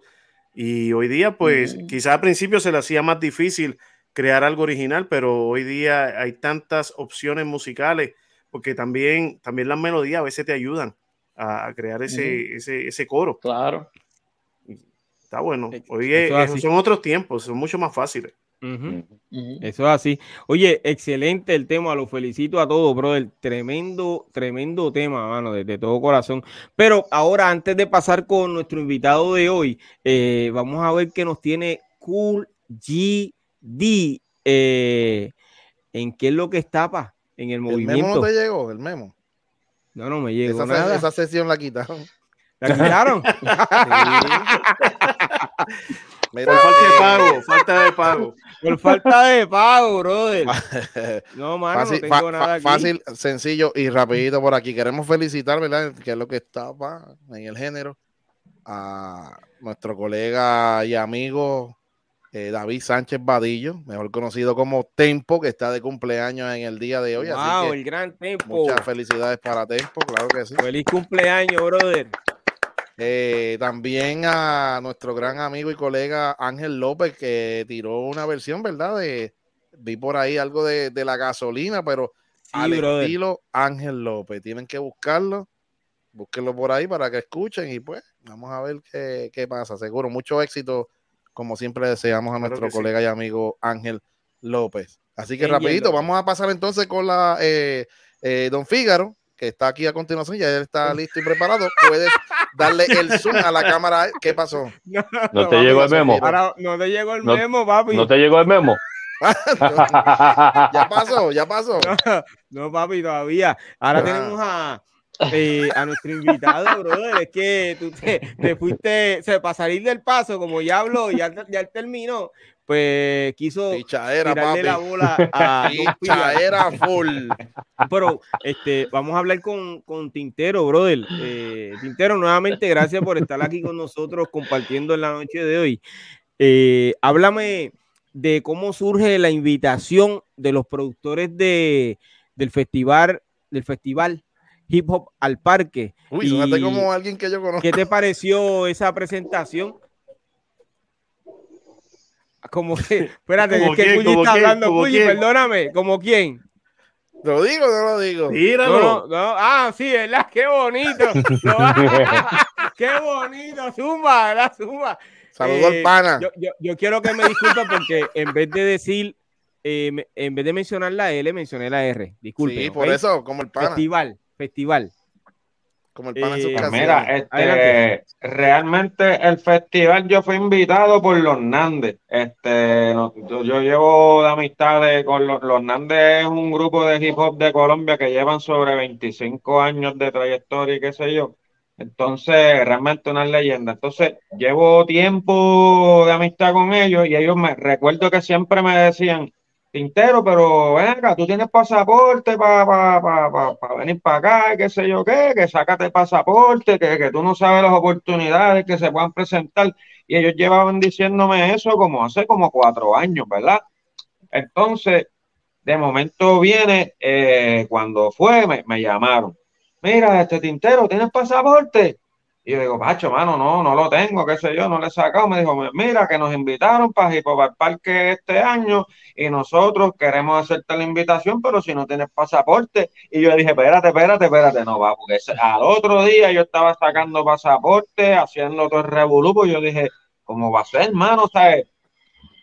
Yo sé de hip hop al parque desde hace muchos años y siempre lo he visto por, por, por, por las redes, qué sé yo, todo, todo, lo que se mueve. Entonces, yo, ¿sabes? Hubo hacía un montón de años que era como que una meta y un sueño. Para nosotros los hip hop, los raperos, sabemos que eso es una plataforma casi bien imposible de llegar. Es una cosa, ya, ya si sabes, eso es algo como que bien, como que bien cabrón, ¿me entiendes? Porque las personas que pasan por ahí, pues hermano, son, son, son duros y, y, y, además para la magnitud de personas que van a ese evento, pues, ¿qué pasa? Pues entonces me hacen la invitación, me dicen eso, yo, yo dije, válgame, papo, aquí hay que matar para yo sacar chavo para pasaporte, ¿qué es lo que vamos a hacer? No, no, pero realmente saqué todo eso rápido, este, y por ahí empezó el proceso de, de, de, yo prepararme mentalmente. Me dijeron, mira, Tintero, este, no puedes decirle esto a nadie porque nosotros llevamos una sorpresa de parte de, de, varios MC, entonces no puedes, o sea, no puedes decir que vienes para acá, para Hipopalpal, porque entonces tú imagínate, yo llevaba ahí como que, diablo, man, y no puedo decirlo, ¿cómo va a ser? Y entonces para uno como rapero no dice, puñeta, yo quiero que sepan que yo voy para allá, pero, o sea, yo tiraba como que, como que, como que cosas así en las redes, como que mira, esto, aquí, lo otro, pero no podía decir nada. Este, de esa manera fue que, que, yo logré, logré como que, pues, mano, ellos me dijeron, mira, Tintero, realmente nosotros te estamos invitando porque llevamos muchos años, pues aparte de la amistad, llevamos viéndote que tú trabajas, que no, o sea, no te has quitado, permaneces como es, lo que es, y qué sé yo, y me, y me dijeron, tú, me dijeron, ¿sabes? Te vamos a dar esta oportunidad porque reconocemos, pensamos que, nos, que, que, que, tú eres tremendo artista y qué sé yo qué, y queremos darte el break. Y, yo como que, diablo, pues mira, bien encojonado que estoy. este, okay, pero entonces, mira. Cuando ya te subes a tarima con eh, sobre 83 mil personas wow. que fueron a ese evento, ¿cómo tú te sentiste, brother? No, mira, mira, yo te voy a decir algo. Eh, a mí me dieron para, para, para cantar 16 barras, ¿verdad? Para rapear. Que, que, yo realmente cuando ellos me dijeron, mira, te vamos a dar 16 barras para tú hagas lo que te dé la gana. Si quieres tirar unas barras de algún tema que ya tú tienes, pues lo puedes hacer. Si quieres escribir algo nuevo, entonces yo dije, espérate, esta oportunidad no se puede perder. Obviamente en las barras tienen que saber que yo soy tintero, que soy de Puerto Rico. Entonces escribí las barras como que para el público también. Entonces, ¿qué pasa? Cuando salimos de, es para pa decirte el preciso momento que fue lo que pasó cuando me toca salir. Llegamos del hotel allá al evento para, para backstage, este, entonces nos, nos entramos al camerino y nos dicen, mira, no pueden salir del camerino y qué sé yo, hasta que les toque. Y yo, yo no aguanté, yo rompí reglas por ahí para abajo, yo me salí del camerino, me fui hasta la tarima backstage para yo asomarme, para, para yo saber con qué yo me iba a topar porque cuando íbamos llegando en la guagua, tú no ves a la gente porque hay unas paredes bien altas, pero tú escuchas el ruido de revolú de personas que tú dices, diantre. Entonces, cuando yo me subo a la tarima para que me asomo, que yo veo todo ese mar de gente, y dije, eh, rayete, espérate, que esto es de verdad, mano, esto es. Entonces, bajo para atrás, nos toca el turno, va, empiezan los Nandes, va, va, va. ¿Qué pasa? Antes de, de, todo el evento, los Nández me dijeron a mí, Tintero, tú vas a estar en un tema con dos más, ¿verdad? Entonces yo le dije a ellos, le dije, pues hermano, este, ustedes me pueden dar el break de esos tres MCs, ser el primero en salir porque me gustaría, porque escribí unas barras para el público, pero ¿qué pasa? Yo no sabía que yo iba a ser el primer MC de los invitados que iba a salir después de ellos cuando yo me entero allí mismito, ahí cuando ponen la lista en el piso ahí de la tarima de Hip Hop mira, está en la lista, van, ta, ta, ta, ta, ta, que yo digo, diablo, Hernández, y después yo voy, yo dije, diablo, espérate, que yo, o sea, yo no sabía ni lo que yo había pedido hace, hace par de meses. Entonces yo digo, pues, pues, mano, vamos allá. Yo me sabía la, realmente la mayor preocupación mía fue como que se me olvidara la letra, pero sabía que no se me iba a olvidar porque eran 16 barras. Eso es, eso, eso se memoriza y de verdad que eso no se olvida. Y los nervios, brother. ¿Ah? Los nervios. No, va, pues, este, mira, yo te voy a ser sinceramente, es, es una cosa como inexplicable, pero yo traté de manejar todo ese revolú de los nervios días antes del evento. Días antes del evento yo estaba como que medio estrésico, como que pensando mucho. Entonces cuando llegué allí ya fue como que, ok, estamos aquí, esto es verdad. Entonces, ¿qué pasa? Cuando salen los Nandes que cantan, cuando yo escucho el beat que me toca a mí, que yo estoy parado ahí con bandera aquí, con el micrófono, los iniers, yo dije, ok, este vamos allá y arranqué a coger por ahí, ¿sabes? Como que caminando ligero por entre medio de la tarima y qué sé yo. Este, que yo veo todo ese reburú público que yo digo, entre mano, pero a la misma vez estoy rapeando. ¿Qué pasa? Yo me, yo me, como que no me enfoqué mucho en el público como tal, porque yo sabía que si yo, diablo, yo me llego a, detener, a estar mirando la multitud de gente que hay aquí, ¿sabes? puede ser que se, o se me olvide o me o me, o, sea, nunca me ha pasado, ¿me entiendes? Pero, pero nunca había tenido una experiencia de, ese jeburu de miles de personas, eso es otra cosa. Sí, tú te, eh, por casualidad, eh, entraste con la bandera de Puerto Rico. Sí, sí, de una, papo, yo me llevé esa bandera para allá y, esa era mi performance. Yo dije, yo voy a salir con esa bandera, a mí me importa qué, yo voy con esa bandera y yo tuve esa bandera, papi, desde que yo salí del hotel, yo me enganché la bandera aquí en la guagua, yo con la bandera, todo el tiempo con la bandera aquí encima, yo estaba bien pompeado. Yo decía, va, esta, esta pompeadera a mí no hay quien me la baje y eh. yo voy por aquí para abajo. Tú fuiste el único puertorriqueño. Entonces, lo, lo, lo, que, lo, que, lo que me daba un poquito de, de, como que de nervios dentro de mano es que yo había escuchado tantas cosas de Hip Hop Park como artistas que, que, por ejemplo, el público no le gusta y, le tiran con cosas y todo eso es revolú. Entonces yo decía, mano, entonces yo decía, mano, yo espero que, me reciban bien porque estaría bien brutal, mano, que a uno, uno salga, papo, y te tiren con algo y te digan, mira, papo, yo mira, bate. Y ese revolú de miles de personas. ¿Qué pasa? Cuando yo estoy rapeando, yo me di cuenta que las personas están como que, ah, pues obviamente es tintero, nadie me conoce allí, ¿sabes? Estoy por primera vez allí. Entonces, yo preparé mis 16 barras que a mitad de barras yo digo una barra que, que dice que viva Hip Hop al Parque, el evento más bacano. Esa barra yo la planifiqué a mitad por si acaso en las primeras barras no era tan impactante, pues por lo menos en esa barra ya empezaba para el público. Y cuando yo dije esa barra, ese público, pero que se explotó allí, y yo dije, válgame la cruz, ahora es que, y, y, ahí que lo que faltan son que parte barritas más. Este, ¿Qué pasa? Me, quedé en tarima porque salían los otros muchachos y qué sé yo. O después que terminamos nosotros de cantar, yo salí como que para backstage. Se supone que yo me quedara ahí en tarima con ellos, pero la energía fue tan y tan exagerada que yo me quedé como que sin oxígeno. Tuve que caminar rápido para backstage, sentarme y jalar aire de donde no existía porque, porque estaba como que, como que aficiado y a la misma vez como que el shock de, de mano se revolvió de personas, brother, qué cosa loca. Entonces, pues, hermano, pasaron esos minutos y después al otro día realmente a mí me hacía falta o, ¿sabes? sentir eso otra vez.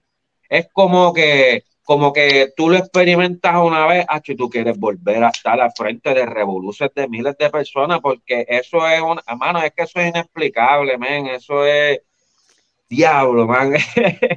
Oye, Tintero, brutal. Eh, ¿fuiste el, el, único puertorriqueño en ese evento? Pues mira, eh, el que va después de mí, que es Casino, él es de Puerto Rico. Él radica en Chicago, pero él es puertorriqueño también. Ok. O sea que fueron ustedes dos nada más. Exacto. Puertorriqueños como tal. Te felicito, Tintero, por eso. Oye, ¿desde qué año tú estás en la escena del hip hop? Hermano, llevo como, ya yo llevo como nueve, diez años por ahí. Yo soy de, yo empecé, está, de que escucho rap de buff, de que un día yo soy escritor y escribo muchas cosas y un día yo dije, pero ven acá porque Jayo yo no estoy haciendo rap. Entonces surgió un día, creo que fue en el 2005 por ahí, algo así fue, las noches de sí que solo organizaba Wisoyi y Lingwan en la respuesta y, y cogí, me apunté y fui para allá, me preparé por primera vez en tarima y Wiso y Lingua me dice, ya, lo mano, pero vea que es la primera vez que tú te... yo le dije, sí, mano, y estoy bien, como que bien asustado, porque, porque imagínate tú. Y me dijo, diablo, mano, tú le metes brutal, lo único que tienes es que, que relacionarte con el público mientras esté en tarima, si una cámara te pega, te mueve la... Y yo dije, de verdad, eh, pues, hermano, poco a poco fui practicando, eh, pero, pero, pero he pisado tarima por ahí para abajo de práctica, ¿me entiendes? Este, o sea que lo tuyo es improvisar. No, no, realmente no es fuerte. Yo cuando empecé en las noches de sí, yo empecé, me metía las batallas de freestyle y, le metía todo eso, pero no es mi fuerte, mano. Lo mío es escribir, lo mío es hacer música, hacer rap, hip hop. O sea, no, no es mi fuerte. Después me metí unas batallas escritas que también estuvieron bien brutales, este, pero realmente fuerte mío, lo mío es escribir, a mí me gusta hacer temas. Ok. Eh, ¿Cuántos EP o discos completos ya has grabado? EP, tengo uno, álbum tengo uno y tengo ya para sacar dos álbumes. Tengo ahí guardado que voy a sacar uno ahora en octubre y el próximo creo que va a ser panero. Eh, ¿Pueden mencionar algunos de los productores con los que ya has colaborado en esa en ese en ese EP y en lo que viene ahora? De los productores, pues mira, CJ Quintana, este está de Creeper Music, James Cole, eh, Sound Quality, era Beneco, ese era un, un chamaco de mi hermanito de Venezuela. Eh, yo he colaborado con un par de productores. Obviamente, la escena de rap on, underground, ahora mismo los nombres que yo estoy diciendo, ustedes no saben, no saben ni quién diablos es. Sí, los conocemos, conocemos, conocemos la gran mayoría, los conocemos. Pero que. el trabajo. Ok, ok. Pero que, que, mano, he trabajado con varios, J Infinito, y, he trabajado también, yo trabajé con un productor de Alemania que él, se llama este DJ Pijama. Sacó un tema por allá con, con, el de Alemania, mano. O sea, gente súper cool, bien brutal.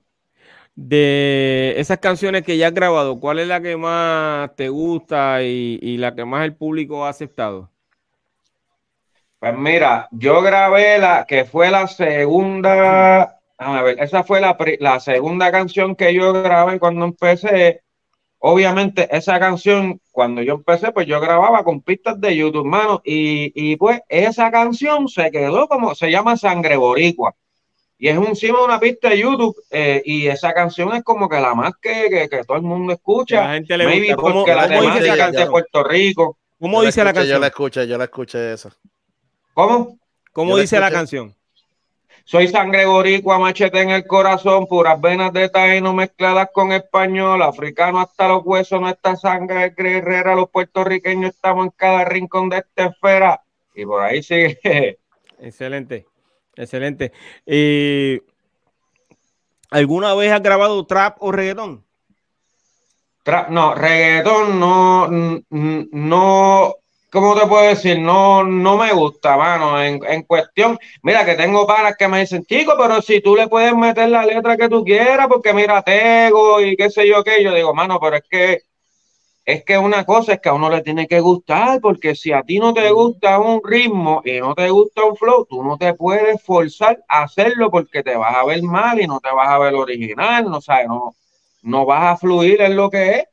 Si a mí me gusta el reggaetón, te lo por seguro que yo hubiese hecho el reggaetón, porque pues si me gusta, ¿por qué no? Pero no me gusta, no, no, no lo puedo hacer porque no, no me gusta. Entonces, trap, si he hecho trap, este, es una canción del primer trap que yo hice, lo hice con, con, con Beneco, que es venezolano, la canción se llama Odios, eh, la canción está bien gufia. Y, y, él me decía, Tintero, pero vamos a meterle el trap, y decía, no, mano, que no, que no, pero dale, vamos, entonces lo experimenté porque me, me, me, gustó hasta el flow de escribirlo porque es hasta un poco más diferente que escribir Bumba encima de Bumba y todo eso porque la pista es como que un poco más diferente. Después de Hip Hop al Parque, eh, ese evento te abrió las puertas para comenzar a presentarte en otros países o, o eventos dentro de, de Colombia. Pues sí, mano, sí, me abrió las puertas, sí. Este, mira, después de ese evento, ahora recientemente, hace como tres semanas, yo fui nuevamente a Bogotá al lanzamiento del álbum nuevo de los Nandes que se llama Los Colombos. Entonces, estuvimos por allá en el lanzamiento, me presenté, me fui aquí de Puerto Rico, me llevé al Jonah PR, que él es del grupo UFO, me lo llevé para allá también estuvimos por allá rapeando, nos, nos, dieron un, showcase de, cuatro temas. Este, bueno, eso estuvo súper brutal porque a diferencia de, de Hip Hop Parque, que es una cosa bien brutal, cuando yo me fui de Hip Hop Parque no pude relacionarme con, con el público así como tal, porque yo andaba con, con con los Nandes, entonces, mm, la mayoría del público de allí quería una, foto y una firma con ellos, o que no podíamos estar allí, de allí arrancamos para entrevistas y de ahí para el hotel. En este evento que fui ahora, había menos personas. ¿Qué pasa? Yo me trepé en tarima, rapeamos y yo veía a, las personas como que, pues, más o menos, pues, pues, porque están viendo un artista nuevo, no saben ni quién, sabe quién soy, qué sé yo, estaban analizando la música y qué sé yo. Cuando yo me bajo de tarima, que, que ahí rápido, primero vino una muchacha, después fueron dos, dos, dos muchachos, después vino una familia de que si la mamá, el papá, el hermano, la hermana, todo, a que si mira, que fírmame la camisa, que si una foto, toma, fírmame la gorra. Entonces yo decía, diablo, mano, pero vean acá, pero ¿qué es esto? ¿Sabes? Fue como que la experiencia esa que, que, que mano, que tienen los artistas cuando vienen y, y, y, y se le acercan a uno así acá en Puerto Rico yo he tenido la experiencia de que, de que me encuentro personas por ahí y me dicen, mira, va, tú eres tintero, hacho, papi, una foto. Pero eso es bien random, mano. Eso es, eso es bien random. Eso no es cuando yo. Entonces, lo que a mí me impactó fue que, que prácticamente es por segunda vez que voy, pero yo digo que es como que por primera vez que yo me presento con cuatro temas y eso ¿sabes? Y, y, por ser por primera vez y que la gente reciba así a uno, mano, eso, papo, eso te, te saca el alma de sitio, brother. De verdad. Entonces, lo más impactante también eran los niños, brother, niños de, de 12, 13, 14 años. De que había un niño, había uno de ellos que me decía, que viva Puerto Rico, que viva Puerto Cajato, me pasaba por el lado y me decía esa vuelta, y yo decía, diablo, mano. Oye, Tintero, yo te felicito por eso. Eh, ¿Con qué eh, rapero te gustaría colaborar? ¿Con qué rapero me gustaría colaborar? Pues, hermano, hay, hay, varios. Este, realmente de los, de los top, top, top, top, para mí me gustaría colaborar con Aldo, de los Ardianos. Este, a mí me gusta mucho Nach, mano, de, de Nach Scratch de España, me gusta. Este, pero también me gusta un rapero de República Dominicana que se llama Mecal. Mecal, sí, sé, quién es. Eh, brother, yo eh, le pedimos a Dios que tu carrera continúe eh, en ascenso y que puedas eh, colaborar con alguno de estos artistas que ya mencionaste. ¿Dónde te pueden conseguir los seguidores de este podcast, brother? Pues mira, Tintero PR, Facebook, Instagram, YouTube, TikTok, estamos en todos lados, Spotify, estamos en todos lados. Oye, YouTube tenemos, mira, tenemos un cortometraje en YouTube también, hay un cortometraje que hicimos que, que el director es Babalu Machete, qué sé yo, toda esa vuelta, está bien duro. El, el, el, cortometraje, para tirarlo a él, el cortometraje se exhibió en el Lucafín, en el Caribbean Cinema en Puerto Rico hace dos años y en Portugal también. So que ahí, hecho, en YouTube tú puedes ver todas mis presentaciones, entrevistas en vivo y todo ese revuelo, mano. Estamos activos. Wow, excelente, brother. Óyeme, eh, ¿qué tú sentiste cuando Cavalucci, si viste esa entrevista, le pregunta a Mikey eh, si te conoce? ¿Qué sentiste? Pues mira, mano, de verdad, este, ¿cómo te digo? Yo, yo conozco a Cavalucci por, por, por la guerrilla, porque él, el vato, ¿sabes? Del ambiente de Hipo en Río Piedra. Entonces, ¿qué pasa? cuando yo veo la entrevista que un pana me envía, me dice, mira, loco, mira que te mencionaron ahí, yo quien ya me mencionó que Cavalucho, y te digo, ¿cómo va a ser, loco? Entonces me pongo a ver la entrevista y veo eso, y digo, diablo, qué brutal, hermano, qué, qué cosa brutal. Entonces acá los panas, papi, como son un corillo de, papi, hay mucho bulero y qué sé yo, hicieron hasta como que un meme ahí de, como que Mikey Baxter quedándose el loading, que no sabía quién era Tintero para aquí para allá. Entonces, pues, mano, eso fue una cosa bien loca. Yo realmente, yo como digo, mano, yo no tengo nada, nada contra de nadie, nada malo que decir, brother, que todo surja como tenga que surgir pero me sentí bien brutal. Yo dije, diablo, mano, mira, este, por, Hacho, por lo menos, mano, este, ¿sabe? es que uno no sabe, como yo siempre he dicho, uno, si uno, de, independientemente de lo que tú hagas, tú nunca te debes quitar de lo que realmente a ti te gusta hacer, porque tú no sabes quién diante te está escuchando, quién te puede dar la mano, quién, y entonces algunas veces cuando las personas se quitan es cuando venía alguien a ayudarte o qué sé yo.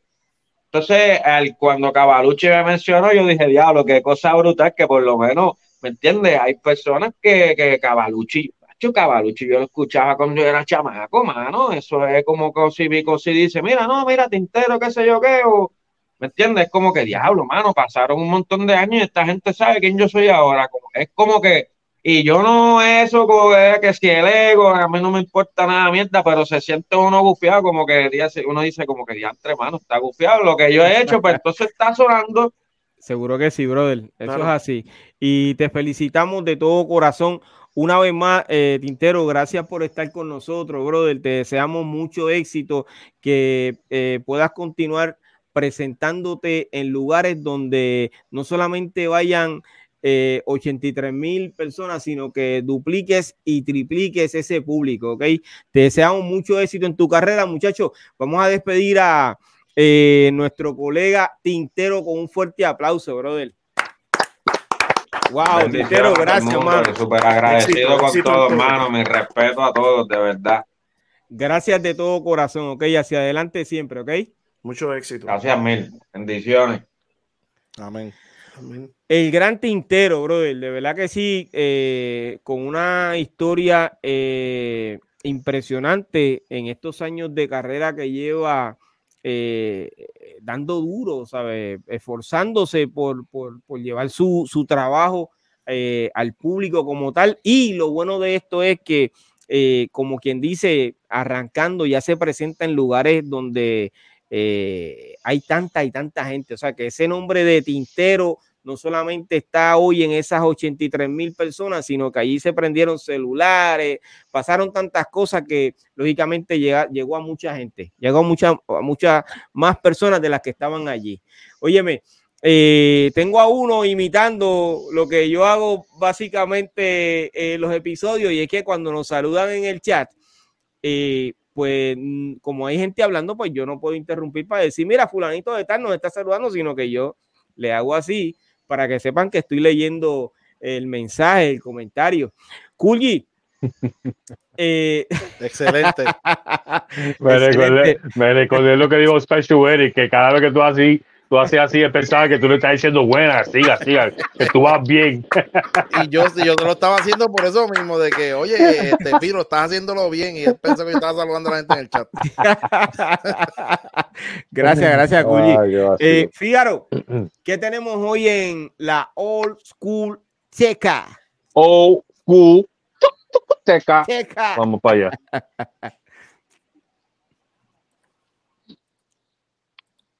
Bueno, esta semana nos fuimos con Just Ice. Ok, vamos a ver si tengo, otro disco de la que era Just Ice. También conocido por Sir Vicious, el gangster of rap y también le decían The Desolate One. Nacido en el 62 de Brooklyn, Nueva York, de nombre Joseph William Jr también conocido o mejor conocido por Just Ice. Okay. Este tipo empezó cuando antes de que rapeara, ¿verdad? Antes que fuera, este, estuviera haciendo disco, él empezó a era un messenger. Trabajaba como messenger y ese, ese pasaba toda la mañana, se, se encontraba con un amigo de él que se llamaba DMX, de Human Beatbox, que también hacía beatbox. y se encontraban en un parque para ellos practicar, ¿verdad? Este, como un bloque del parque donde ellos se pasaban practicando, pues había un estudio que para ese tiempo, ¿verdad? Te cobraban 22 pesos la hora y ellos tenían todo el equipo y todo en el estudio que te lo podía usar. Pues se mete ahí un día con DMX, ellos no sabían usar nada y se ponen a inventar con el ingeniero de ahí y él enseña un poquito, ¿verdad?, cómo usar el equipo y hacen un disco y este, hacen una grabación y esa grabación lo llevan a la compañía de disco que después terminan, ¿verdad?, firmándolo. Este, dice que este tipo, Just Dice, fue el creador de Gangster Rap. Y él dice también que es, es el creador de Gangster Rap. Este tipo salió antes de NWA cuando Gangster Rap y todo eso salió.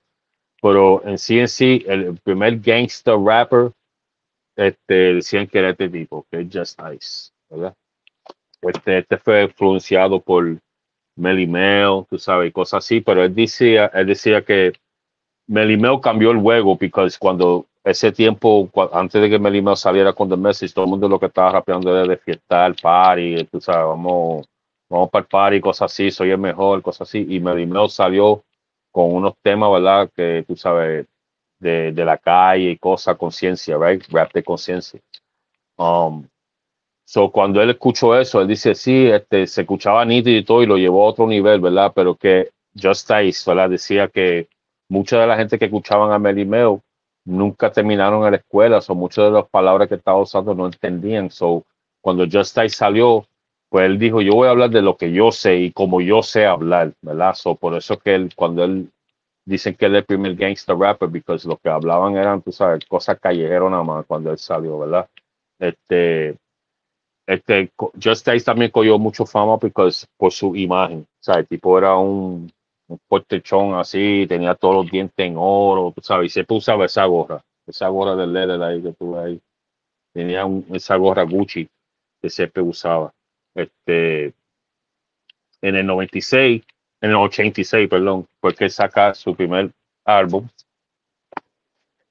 que es Just Size Back to the Old School, se titulaba, ¿verdad? Este disco fue un palo, ¿verdad? Y esto fue producido por Mantronic, que están hablando de Mantronic la semana pasada, ya sí lo había mencionado. Este, este disco fue producido por Mantronic, ¿verdad? Este, y fue por Sleeping Bag Records, es la compañía de disco por donde ellos sacaron este álbum. Um, él le da muchas gracias a DMX, ¿verdad? El Human Beatbox y a Mantronics, porque ellos tenían, entre ellos dos tenían como un sonido más diferente a lo que se estaba escuchando normalmente para esa época. Me recuerdo la canción que tenía en este disco, era uno de mis favoritos, La Choya, que era como un beatbox, que está aquí. La Choya, la, la, la, la, la Choya. Este, so, ¿qué pasa? Que entonces cuando este, como te dije, pegaron este, este álbum y todo eso. En el 87, eso fue en el 86 que sacaron el álbum. En el 87, pues este, Justice se mete un revolú ahí por un atento de asesinato, ¿verdad? Lo, la estaban acusando de asesinato.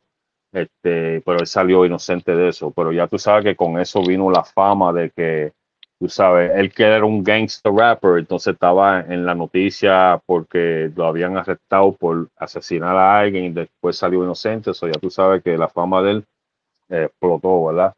Este, so, tú veías que este hombre iba para arriba, pero ¿qué pasa? Que no sé, en el 80, en, en, después de este álbum, como el 88, 89, Mantronics se va de la compañía de disco. Cuando Mantronics se va, pues pierde ese, ese estilo único que ellos tenían, porque Metrones tenían un estilo de pista que nadie tenía para ese tiempo, bien electrónico y cosas. Este, ahí entra KRS-One, ¿verdad? Entonces KRS-One produjo su próximo este álbum, este, que se titulaba eh, Q, Q and Delhi, que salió en el 87.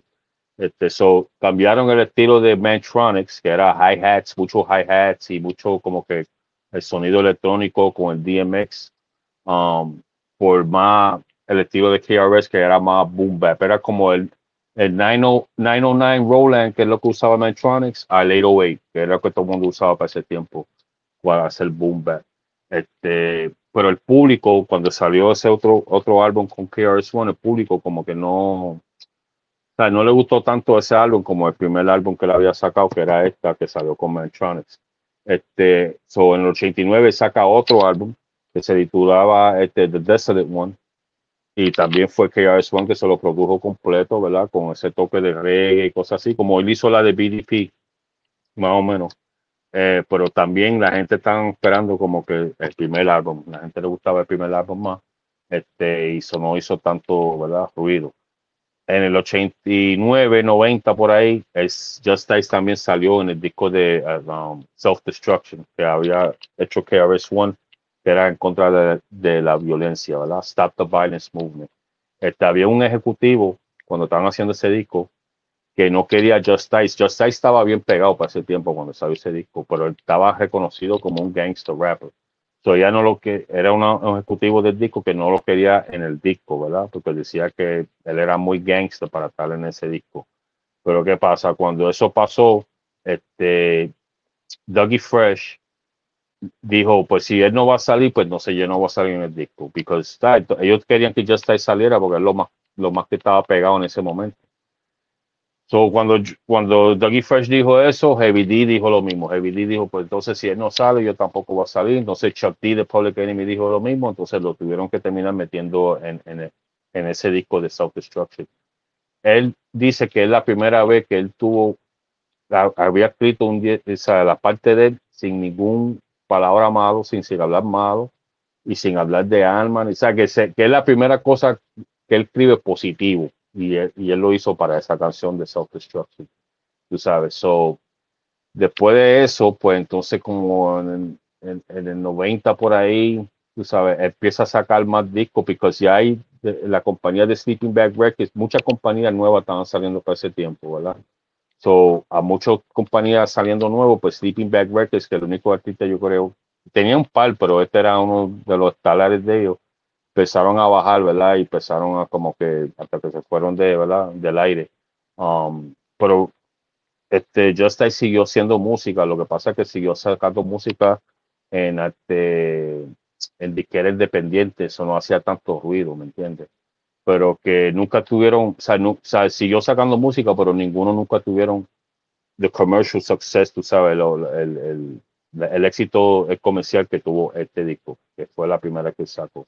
Este, no va mucho, yo vi un, podcast, una entrevista del bar como un año atrás, que lo estaba viendo, y le preguntaron sobre Mantronics, y él dice que todavía ellos hablan todos los días, que él habla con Mantronics todos los días, ¿verdad?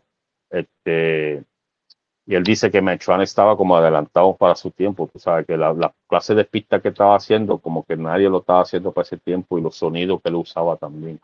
Este, le preguntan el de Mantronics si Mantronics era ¿verdad? ¿Qué nacionalidad era? Yo pensaba siempre que era latino o algo así, pero él dice, Justice dijo no, que él era este, árabe y jamaiquino.